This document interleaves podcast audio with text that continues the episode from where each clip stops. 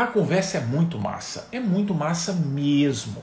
Mieloma múltiplo, de todos os temas da hematologia, é o mais bacana de ser estudado para prova. É o mais bacana, mais disparado.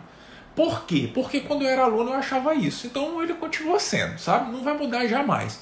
Cara, é muito legal. A gente é, é, consegue encaixar muito bem todos os conceitos, todas as ideias, tudo faz sentido. E a prova explora o mieloma de uma maneira muito bacana também. Muito bacana. Isso é engraçado, né? Porque a gente às vezes tem uma visão da prova como uma coisa assim, uma decoreba absurda. E isso não é verdade, cara. Não é verdade. Ah, que cobra estadiamento, que cobra dose de remédio. Não, isso não acontece, é uma minoria de situações em que isso ocorre. Na maioria das vezes a gente precisa entender as coisas. É bem verdade, como a gente não vivencia isso na prática, é difícil entender. Isso é verdade. Quanto menos vivência a gente tem, mais complexo é de entender. Então a gente acaba tendo que memorizar uma série de informações, né? Isso é verdade e eu concordo. A proporção que o tempo passa, as coisas vão ficando mais palpáveis, a gente vai ganhando experiência na medicina e tudo fica mais palpável. Mas existem alguns assuntos que o entendimento, cara, ele é assim, a gente parte de um pontinho e consegue casar tudo, sabe? Mieloma múltiplo é esse tema. Mieloma múltiplo é uma neoplasia hematológica. A gente já conversou, conversa em outros momentos sobre outras neoplasias hematológicas. Leucemias, linfomas. O mieloma múltiplo é uma neoplasia hematológica. Ué, mas peraí, peraí, peraí, peraí. Já tem a leucemia células brancas, o linfoma já pegou os linfócitos, e, enfim, que, que, que, que, que célula que esse negócio pega? Ah, isso é importante, hein? Mieloma múltiplo é uma neoplasia dos plasmócitos. Lembra quem são os plasmócitos, né? Os plasmócitos, cara, são os linfócitos B de amanhã, né?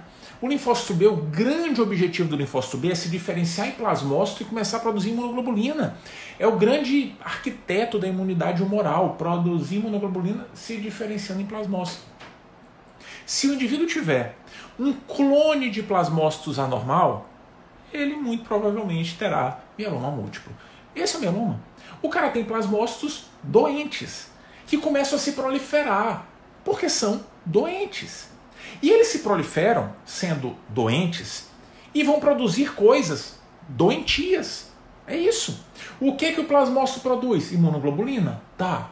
Se o indivíduo tiver um plasmócito alopradão se multiplicando muito, muito, muito, vai ter muito plasmócito. O que, que ele vai produzir? Muito imunoglobulina. Yes! Ha! Destruir todas as infecções. É, resolvi o problema da Covid. Eu quero ter mieloma múltiplo. Se eu tiver mieloma múltiplo, vou ter imunoglobulina, não vou, não pego Covid. Sai pra lá, Covid, sai pra lá. Pois é, cara, não vai nessa não, viu? Não vá. Ei, os plasmócitos são doentes, doentios, produzem coisa que não presta. Essa imunoglobulina produzida pelos plasmócitos clonais não presta, só atrapalha. A as imunoglobulinas, todas que a gente conhece, A, M, D, G, enfim, elas são formadas por cadeias leves e pesadas. Lembra? Essa coisa parece um Yzinho. Lembra, lembra aquele Yzinho que aparecia no slide assim, né? Pois é. Cadeias leves e pesadas. É uma mistureba. Vai misturando, dependendo do que a gente precisa, vai misturando. Pega uma cadeia leve daquele ali, pega outra dali, ou pega uma pesada daqui, uma pesada dali, entendeu? Dá uma misturada doida e gera uma imunoglobulina. Um plasmócito clonal não faz isso não. Não, não, não, não, não. Ele pega uma coisa meio esquisita, ele pega só um padrão de cadeias, sabe? E gera uma proteína, uma imunoglobulina esquisita que não funciona. Ele deixa de produzir imunoglobulinas que funcionam e gera uma proteína que não serve para nada. Não serve para nada. Sacou? Entendeu? Resultado: a gente tem um monte de proteína circulando pelo corpo se intitulando imunoglobulina. Eu sou imunoglobulina. Não é nada. Você não consegue ajudar na imunidade moral, você só atrapalha. Entendeu? Isso é tão verdade que os indivíduos com mieloma múltiplo sofrem, morrem, na maioria das vezes, por infecção. Uhum. É, infecção. É o grande problema na evolução dos pacientes com mieloma múltiplo. Por quê? Porque o cara não tem imunoglobulina que preste, cara. Tem imunoglobulina que não ajuda, até atrapalha o combate à infecção. Entendeu? Então não queiramos ter essa doença de jeito nenhum. Agora olha só, esquece esse negócio de infecção, porque isso é importante para a prática, para o dia a dia. Saber que tem um risco aumentado de infecção. Mas na prova, hum, hum, hum, hum, prova não quer saber disso não, cara. A prova não quer saber de, mas assim, de jeito nenhum. Na prova, o mieloma múltiplo aparece de outro jeito. Tradicionalmente, aparece na forma de uma charadinha. É, é uma charada, adivinhação. O que é o que é? Tem 60 anos. 60 anos? Dor lombar. Hum, 60 anos, dor lombar. Tá, vou começar a pensar o que, que pode ser. Está usando anti-inflamatório por causa da dor lombar. Chegou aqui no hospital, nós fizemos alguns exames, porque a gente gosta de fazer exame. A gente gosta de fazer exame. E aí nos exames, o indivíduo tem anemia. Hum, estranho, mas todo mundo tem anemia, né? Todo mundo tem anemia. O senhor come ferro? O senhor come ferro? O senhor come feijão? O senhor come carne? Ó, tá vendo? É isso, tá vendo? Além de anemia, tem aumento do cálcio sérico. Ah, mas cálcio isso aí, cálcio, toma muito leite, né? E tem alteração da função renal. Claro, tá tomando anti-inflamatório. Quem foi que mandou tomar anti-inflamatório? Não era o seu tomar. Você tomando há quantos dias isso? Seis dias. Era para tomar só cinco, porque da insuficiência renal. É por isso, entendeu? Essa charadinha é clássica de prova. E não pode vacilar de jeito nenhum, porque essa é a história típica, padrão, classicona do mieloma múltiplo. É isso. Sétima década de vida, ei, 60 anos é sétima década de vida, viu? Sétima década de vida, muitas vezes dor óssea ou acometimento ósseo, anemia, alteração da função renal, hipercalcemia. Essas características devem fazer a gente pensar na doença. Nem sempre elas estarão presentes, mas na prova, papai, o cara não tem opção. Ele tem um parágrafo para deixar claro qual é o diagnóstico provável. Entendeu?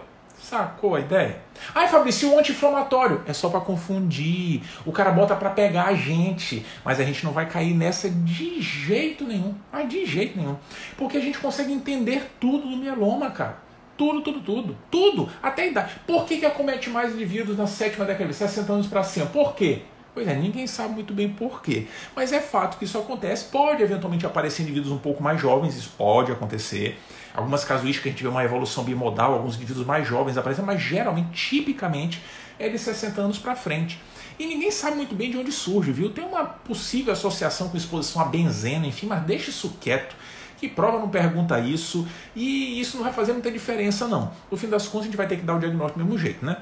O ponto é ter atenção aos outros itens da charadinha. Isso que é valioso. Por exemplo, o cara tem anemia, não tem? Por que, que o indivíduo tem anemia, Fábio? Isso é fácil, não é uma neoplasia? Dá anemia de doença crônica. Não, não, não, não. Ei, assim não vale não. O que, que é o mieloma mesmo? O mieloma é um cenário em que o indivíduo tem um clone de plasmócitos que começa a se proliferar e produz imunoglobulina que não funciona, que não serve para nada, né? Beleza, legal. Onde é que esse clone de plasmócito cresce, hein? Onde é? Onde é? Na medula, né, papai? Se o clone de plasmócito cresce na medula, ele vai ocupar espaço de alguém, não vai? A gente já, já teve uma conversa parecida aqui, né? Ele vai ocupar o espaço de alguém. Se ele ocupa o espaço de alguém, ele pode inibir a proliferação celular. O indivíduo pode ter anemia porque o plasmócito está ocupando o espaço dos precursores eritroides. Acabou-se. Tem mais. Sabe aquela proteína que se diz imunoglobulina, mas que não é nada de imunoglobulina circulante? Que era para ajudar, mas não ajuda, ela é incapaz de ajudar. Sabe aquela proteína? Pois é. Aquela proteínazinha que o plasmócito está produzindo, ela também inibe a eritropoese. O indivíduo, muito frequentemente, tem anemia associada ao mieloma. Viu só? Cara, que proteína poderosa, né? Ela é tão poderosa, tá vendo como ela é né? induzindo anemia, induzindo anemia.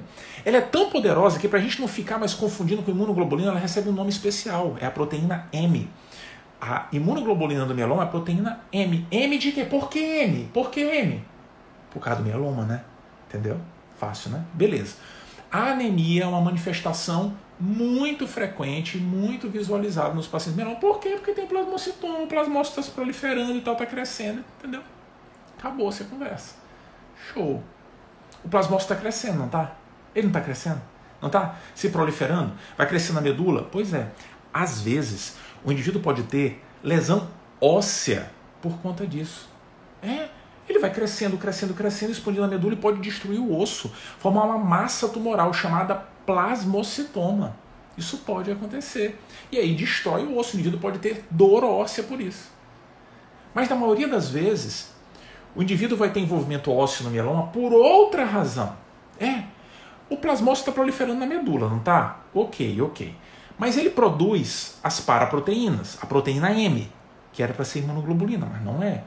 Produz a proteína M, ok, que inibe a proliferação de células da medula da anemia. Tá, tá. O que mais que essa proteína pode fazer?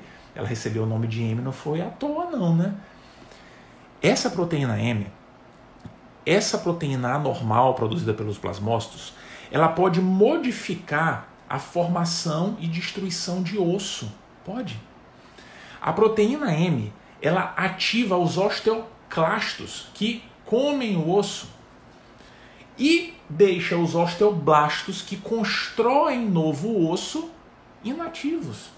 Resultado: se o osteoblasto que produz novo osso está dormindo e o osteoclasto está comendo osso, a gente vai ter destruição dos ossos. Surgem lesões líticas nos ossos, buraquinhos pelo osso, calota craniana, externo, quadril, geralmente ossos chatos, né? E a gente observa essas lesões às vezes em radiografia. Tem prova que mostra uma radiografia da cabeça do indivíduo, cheio de bolotinhas pretas, mostrando lesões líticas na calota craniana, muitas vezes descrita como lesão em sal e pimenta. Muita atenção, porque essa é uma característica clássica do mieloma múltiplo. Por que, que acontece? Porque os osteoclastos estão ativados, comendo osso, e os osteoblastos estão dormindo. Ah, Fabrício, é igual metástase. Não, não, não, não. Metástase de neoplasia, na maioria das vezes, não é assim que acontece, não. Não, não, não, não. não. Existem metástases em que o indivíduo tem. tem a dinâmica do osso ela pode ser diferente nas metástases ósseas, mas na maioria das vezes, o que acontece é que a gente tem um estímulo à atividade dos osteoclastos, né? o osso vai sendo destruído, os osteoclastos vão comendo as células neoplásicas e tal, mas os osteoblastos que formam um novo osso estão ativos, tentando repor o que a gente está perdendo. É, o tumorzinho vai lá comer o osso, mas a gente tenta repor. É, os osteoblastos ficam muito ativos. Existem algumas metástases também que são puramente por atividade de osteoblasto. O osso fica até mais denso. Isso pode acontecer em alguns tumores. Mas na maioria das vezes é o osteoclasto comendo o osso, mas a gente tenta resolver o problema. Isso é o que acontece nos tumores, no mieloma não. No mieloma a gente tenta, tenta destruir o osso e não faz nenhum esforço para repor o osso. Não, a gente não está construindo novo osso. Nas metástases, a gente tenta construir novo osso.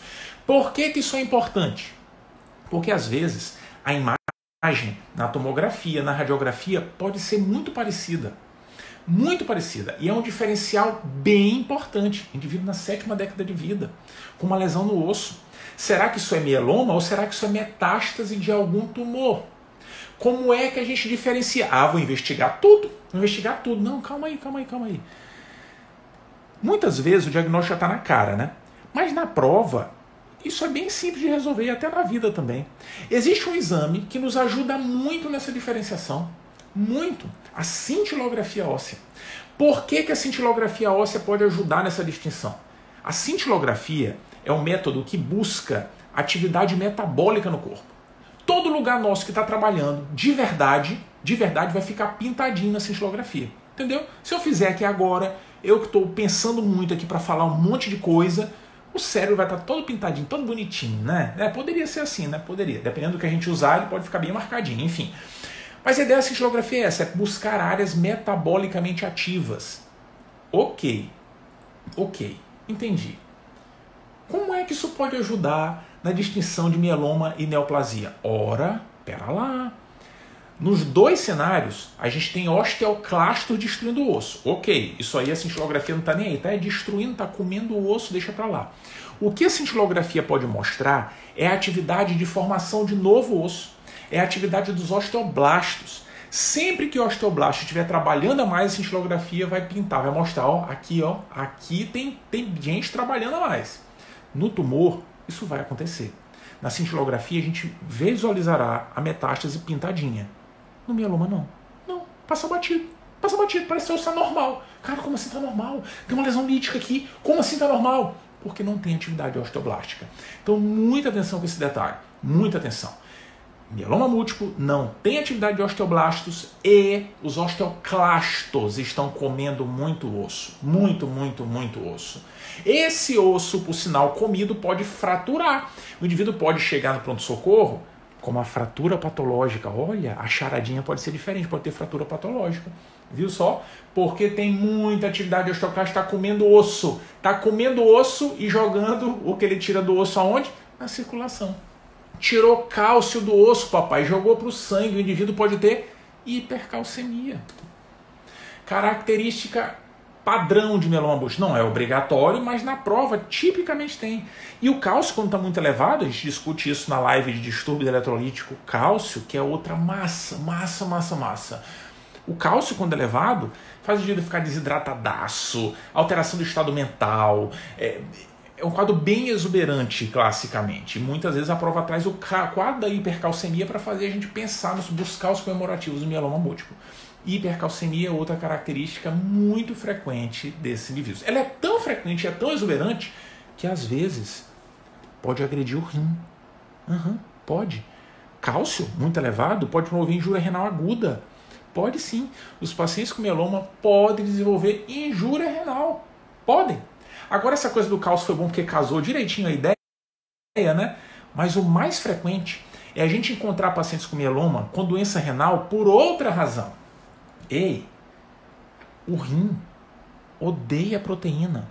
O rim não, né? O túbulo. Cara, essa proteína M essa proteína normal circulando pelo corpo em excesso, porque é muita proteína, é muita proteína. Não tem glomérulo que aguente, não tem, não segura, passa para o túbulo. Resultado, detona o túbulo do indivíduo. E o cara pode desenvolver doença renal por conta de excesso de proteína. Essa proteína pode ser vista na urina, pode. E lá na urina ela recebe um nome especial. Lembra como é? Lembra sim. É a famosa proteína de Benz-Jones. É quando a gente identifica na urina. É, Entendeu? Ah, preciso gravar isso. Não, mas um dia vai aparecer em algum lugar aí, tem que lembrar que essa é a proteína do mieloma, sabe? Que a gente identifica nesse cenário e tal. Esse padrão é chamado rim do mieloma, né? Muita atenção isso às vezes aparece escrito em algum local, lesão promovida por toxicidade tubular. É bem verdade que o mieloma pode envolver o rim de várias maneiras, até a amiloidose, né? Deposição de proteína amiloide pode acontecer, mas o mais comum é a doença tubular por excesso de proteína agredindo os túbulos. Acabou-se a conversa. Viu assim como tudo tudo casa, né? Tudo casa bonitinho. Matamos a charada, cara. Matamos. Tudo muito bem explicadinho. É. E olha como é fácil, olha por que essa é a doença mais top da gente estudar no cenário das provas.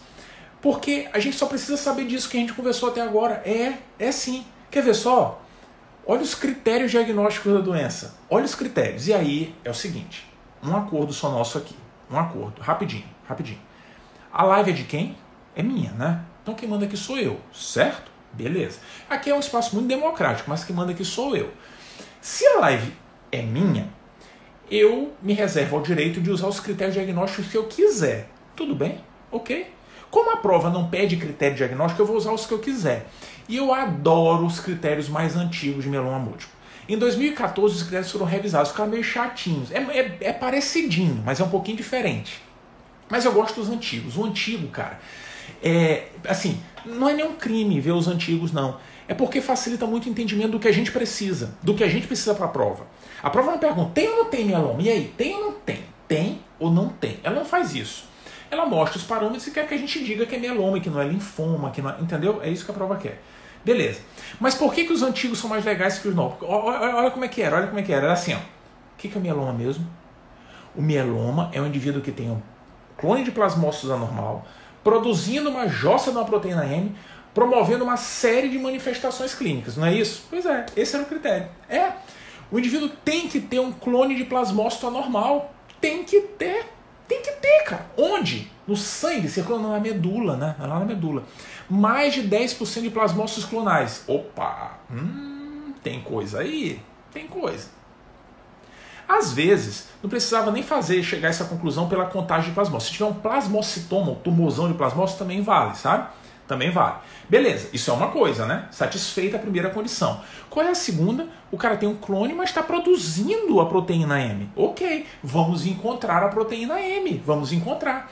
Onde é que a gente pode achar a proteína M? Onde? Ah, eu posso achar na urina, proteína de Bessie Jones. Ok, posso achar na urina, legal. Posso achar no sangue. Como? Eu vou pedir, eu vou pedir assim, vou pedir pro, pro no, no, laboratório, dose aí a proteína M desse paciente, até pode pedir, viu? Até pode, mas na prática, a gente desvenda a proteína M de uma outra forma. A gente faz isso através da eletroforese de proteínas plasmáticas. Ai, meu Deus. Meu Deus do céu, eu odeio esse gráfico. É mole, cara, é mole. Lembra que aquele eletroforese de proteína, a gente pega o sangue do indivíduo, joga numa fitinha de papel e dá um choque zzz, no sangue. É, dá um choque. Quando a gente dá esse choque, né? Quando a gente faz isso, de acordo com a carga elétrica, as proteínas se distribuem. E a gente tem uma divisão clara das globulinas e da albumina. Lembra disso, né? Tradicionalmente, nós temos um pico de albumina e depois as faixas de globulinas. Alfa 1, alfa 2, beta, gama, ou às vezes beta 1 e beta 2 vêm descritas também, enfim. A gente vê essas faixas, albumina principal e globulinas em níveis mais baixos. Ok, quem são as globulinas? Isso é legal, né? A gente vai aprendendo as coisas na vida e a gente nunca volta lá atrás para olhar de novo um fantasma que a gente viu na vida, né? Em algum momento. As globulinas, cara, são uma série de proteínas que a gente conhece. É, as imunoglobulinas são globulinas, né? São. Geralmente elas estão na faixa gama e beta 2, é por ali que elas ficam. Legal. As outras também são conhecidas nossas. São, quer ver? Alfa. Sabe quem é que é alfa globulina? Ei, alfa 1 alfa-1 antitripsina. Olha, meu Deus, é mesmo, como pode, né? Alfa-2, aptoglobina. Lembra da aptoglobina, da hemólise? Pois é, ceruloplasmina, do transporte do cobre. Lembra? Lembra? Pois é. São todas proteínas que a gente conhece, sabe? Mas enfim, voltando aqui para o planeta Terra. A fração de globulinas é que importa. O indivíduo com mieloma produz uma globulina normal, certo? Ok. Essa globulina normal, ela é doente, é doentia. É um tipo específico de globulina. O que a gente irá observar na eletroforese é um pico monoclonal. Vai ver um pico único, não é de todas as bandas, é de uma banda, por exemplo, de gama globulina, que vai chamar a atenção. A gente vai encontrar uma eletroforese assim, albumina, as outras cadeias e globulina lá em cima. Isso é o pico monoclonal. A gente pode depois identificar de que cadeia, qual é a banda relacionada àquilo. Mas a chave é identificar na eletroforese. E tem prova que mostra isso. Na plataforma a gente vai olhar isso em questões. Como é que as provas exploram especificamente esse cenário? E é muito fácil. Muito, muito fácil. Então esse é um aspecto importante. Tem que encontrar um pico monoclonal. Geralmente essa globulina vai estar acima de 3 gramas por decilitro. É, muitas vezes vai estar até mais elevada que a albumina. Isso vai chamar atenção. Lembrando que em cenário de combate a infecções, a gente também vai produzir globulina, né? Não vai? Imunoglobulina, cara. Claro que vai produzir globulina. Só que é diferente. Essas globulinas não são monoclonais. Elas não vêm de uma célula clonal. Essas globulinas que a gente produz para combater a infecção são policlonais, são globulinas de boa, produzidas por plasmócitos de boa. Então, tradicionalmente, quando o indivíduo tem aumento de globulinas por combate à infecção, por exemplo, leishmaniose. Na leishmaniose, o cara produz muita globulina. Ele tenta combater a leishmania com globulina. Tá louco? Tá louco, cara. Enfim, ele produz muita, muita globulina. E aí o pico é policlonal. A gente vê uma elevação de todas as bandas, diferente do mieloma, que é monoclonal. Viu só? Plasmócitos, em quantidade anormal, pico monoclonal de globulina. Tem essas duas coisas, só falta uma para a gente dizer que o cara tem mieloma. Só falta uma. Para ter doença, tem que ter manifestação clínica, né? Tem que ter, cara. Fala sério. Por que, que você biopsiou a medula do cara? Por que, que biopsiou? Ah, eu biopsiei só porque eu queria ver. Eu queria ver como é que era. Vai biopsiar a, a sua. Tem que ter sintoma, né? Fala sério. Tem que ter sintoma. E os sintomas do mieloma que fazem parte dos critérios são os que a gente conversou. Nos critérios, eles são utilizados através de um acrônimo, CRAB. CRAB, CRAB, caranguejo, CRAB, CRAB, é. CRAB.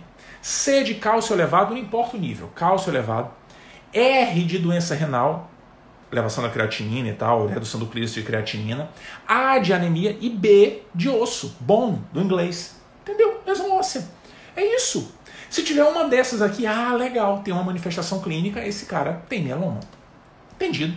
Antigamente era assim, tinha clone de plasmócito, imunoglobulina, proteína M, proteína monoclonal e manifestação clínica. Era assim. Os critérios atuais fizeram um pequeno ajuste, um pequeno ajustezinho, de leve, não doeu, mas não, não, não, não, não, não, não, não. Eu quero conversar assim, do jeitinho que está agora, que é mais bacana. Entendeu? Isso é mieloma, cara. É assim. As manifestações que a gente conversou, que faz parte da charada, é isso. Ah, Fabrício, mas peraí, peraí, tá bom, eu concordo, eu entendo. Mas aqui, eu tenho um paciente aqui, o cara tem plasmócitos em quantidade anormal. O cara tem pico monoclonal, tá bonitinho aqui na eletroforese, mas ele não tem esse sintoma não. Ele não tem o caranguejo. Não tem. Se o cara não tiver as manifestações, anemia, doença renal, alteração óssea, não, não tem as manifestações, ele não tem mieloma, ah, muita atenção, hein? Muita atenção. A Unicamp gosta disso, por sinal. Muita atenção com o famoso mieloma indolente, ou smoldering, Muita atenção. Mieloma indolente é um cenário em que o indivíduo está com um prato cheio para ter mieloma. Falta só empurrãozinho, falta só ter sintoma, falta só ter a doença, né? Esses indivíduos têm um risco elevado de desenvolver a doença no futuro, mas é muito discutível se vale tratar. A maioria dos grupos hoje opta por não tratar. Tem uma série de protocolos em andamento, vendo se vale a pena tratar e tal, mas a regrinha é observar esses indivíduos, eles não têm mieloma eles têm um mieloma indolente, não tem manifestação. Acompanha o indivíduo periodicamente. Viu só? Para ter, tem que ter a manifestação da doença, cara. Ah, não, não, não, não. Ó, esse outro aqui, ele não tem o, o, o, a quantidade de plasmócitos, não tem. Mas ele tem um pico monoclonal. Eu vi aqui um pico monoclonal e ele não tem sintoma. O que, que esse cara tem? Ele tem um pico monoclonal. Que significa o quê? Não sei. De significado indeterminado. Muita atenção com esse outro cenário. Pico monoclonal de significado determinado não é mieloma múltiplo. O que, que isso quer dizer? O cara tem risco maior de ter mieloma no futuro? Até tem. Mas ninguém mostrou até hoje que vale a pena fazer alguma coisa. Observe o indivíduo. Ah, achei um outro aqui. Que ele não tem sintoma. Ai, vai insistir com isso. Que ele não tem pico monoclonal. Ai, meu Deus do céu. Mas ele tem um plasmocitoma. Até fraturou o osso. O que, que é isso? É um plasmocitoma. Isso não é mieloma. Ah, ele pode ter no futuro? Pode, tem um risco maior de ter. Alguém mostrou que tem benefício tratar? Não, não, não. Entendeu? Muita atenção com essas variantes do mieloma. É quase mieloma, mas não é. Não é mieloma. Muita atenção porque tem prova que gosta disso. Gosta para valer. Gosta tanto quanto da charadinha. Como é que é a charadinha mesmo? 60 anos, dor lombar, usa anti-inflamatório que é só para enfeitar, tem anemia, doença renal e hipercalcemia. Essa é a charada. E vou dizer uma coisa aqui. Se por acaso essa charada não fez sentido até agora, não fez sentido até agora, e tu estiver dizendo assim, eu quero uma dica, Fabrício, me dá uma dica a mais, eu quero só mais uma dica. Mais umazinha, porque eu sou. Eu, eu gosto de, do máximo de dicas possíveis, para ter certeza que eu estou certo. Beleza, segura essa aí. Pega o critério anemia de novo. Anemia, anemia. A gente entendeu porque o cara tem anemia, né? Cara, mas tem uma coisa muito massa, muito, muito massa, muito. As hemácias têm carga elétrica negativa, não tem? Hemácia não se mistura. Não, não, não, não, não, não. Hum, sai pra lá. Sai pra lá, sai, sai, sai. Não se junte comigo de jeito nenhum. Hemácia não se cola uma na outra, cara. Para se colar, elas têm que bater papo, sabe?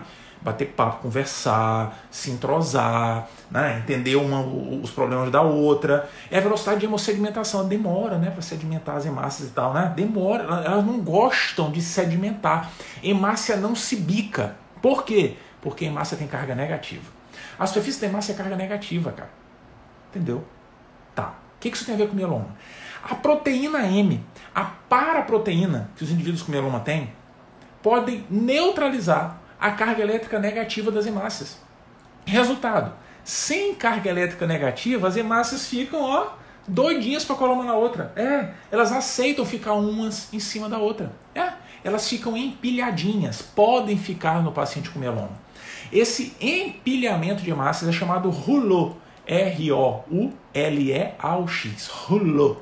O rouleau é muito clássico nas provas. É uma pista que o examinador usa para fazer a gente pensar no mieloma múltiplo. Se não acertar depois dessa daí, aí já era. Passa a próxima questão, dá um chute aí em qualquer coisa, porque não rola. Entendeu? Muita atenção, cara. Não dá pra errar mieloma. Não dá, não dá, não dá. De jeito nenhum. E como é que trata? A prova não pergunta isso. Mieloma não tem tratamento curativo. Na verdade, já há alguns anos que existe a possibilidade de se fazer transplante autólogo de medula. Então, quando a gente encontra o paciente com mieloma, a pergunta básica é: posso fazer transplante? Posso? Se der para fazer, ok, vai fazer. Muitas vezes não dá porque o paciente já tem várias doenças associadas. Se a doença renal for muito avançada, é complicado, sabe? Então isso pode atrapalhar o transplante.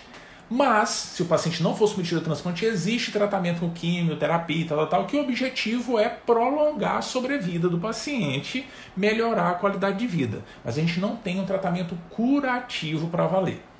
Tudo bem? Essa doença é muito exuberante, tudo porque o indivíduo está produzindo uma imunoglobulina anormal, uma proteína M, que queria ser imunoglobulina. Parece até com imunoglobulina. Pode ser parecidinha com IgA, pode ser parecidinha com IgG, com IgD de dado, com IgM não. Hum. Com IgM não, papai. É outra doença. É, se liga aí. Se liga, última mensagem da nossa conversa de hoje. Última mensagem.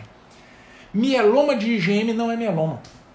IgM, M de Maria? Não, não é não. M de Maria, M de macroglobulinemia? Não é. Mieloma de IgM, paraproteinemia com IgM, é outra doença. Uhum. É a famosa macroglobulinemia de Waldenstrom. Muita atenção, porque a prova gosta da macroglobulinemia de Waldenstrom. Por que, que a prova gosta? Porque ela é diferente. Os indivíduos com macroglobulinemia de Waldenstrom, que tem a proteína M de IgM, costumam ter gânglios palpáveis, hepatoesplenomegalia, parece mais um linfoma até, né? É, é, até a classificação tem sido discutida e tal. Mas enfim, é, é, é, diferente até, na verdade, né? Já foi discutida há muito tempo. É uma doença que tem outros comemorativos. E por que isso? Tem várias razões, mas uma delas, que traz comemorativos que chamam muita atenção, é o fato de que a IgM é a maior imunoglobulina que nós temos. Ela é mega, cara. É muito grande é gigantesca. Quando o indivíduo tem uma paraproteinemia por IgM, coisa parecida com IgM, começa a circular pelo corpo uma massa proteica bizarra. É muita proteína, é proteína muito pesada circulando no corpo. Quando a gente tem muita proteína no sangue, pesadona, o sangue fica viscoso. Fica mais viscoso que mel. Esses pacientes podem sofrer com síndrome de hiperviscosidade, turvação visual, cefaleia, tontura, baixo débito, síndrome de baixo débito, né? O indivíduo pode ter insuficiência cardíaca por conta disso, parestesias periféricas, priapismo, tudo pela síndrome de hiperviscosidade. A prova tradicionalmente traz esse quadro clínico e mostra lá o pico monoclonal e a resposta é macroglobulinemia de Waldenstrom. Muita, muita atenção para esse detalhezinho no diagnóstico diferencial, porque a prova costuma explorar para valer. Muita atenção. Mieloma múltiplo é muito simples. A gente não vai vacilar de jeito nenhum. De jeito nenhum. Parte para as questões, dá uma olhadinha o que, que tem de questão e tal, né? Não, não tem para onde correr, cara. A gente não vai vacilar jamais. O tema é nosso e vapo. Valeu? Essa era a nossa conversa sobre mieloma múltiplo. Essas eram as grandes mensagens.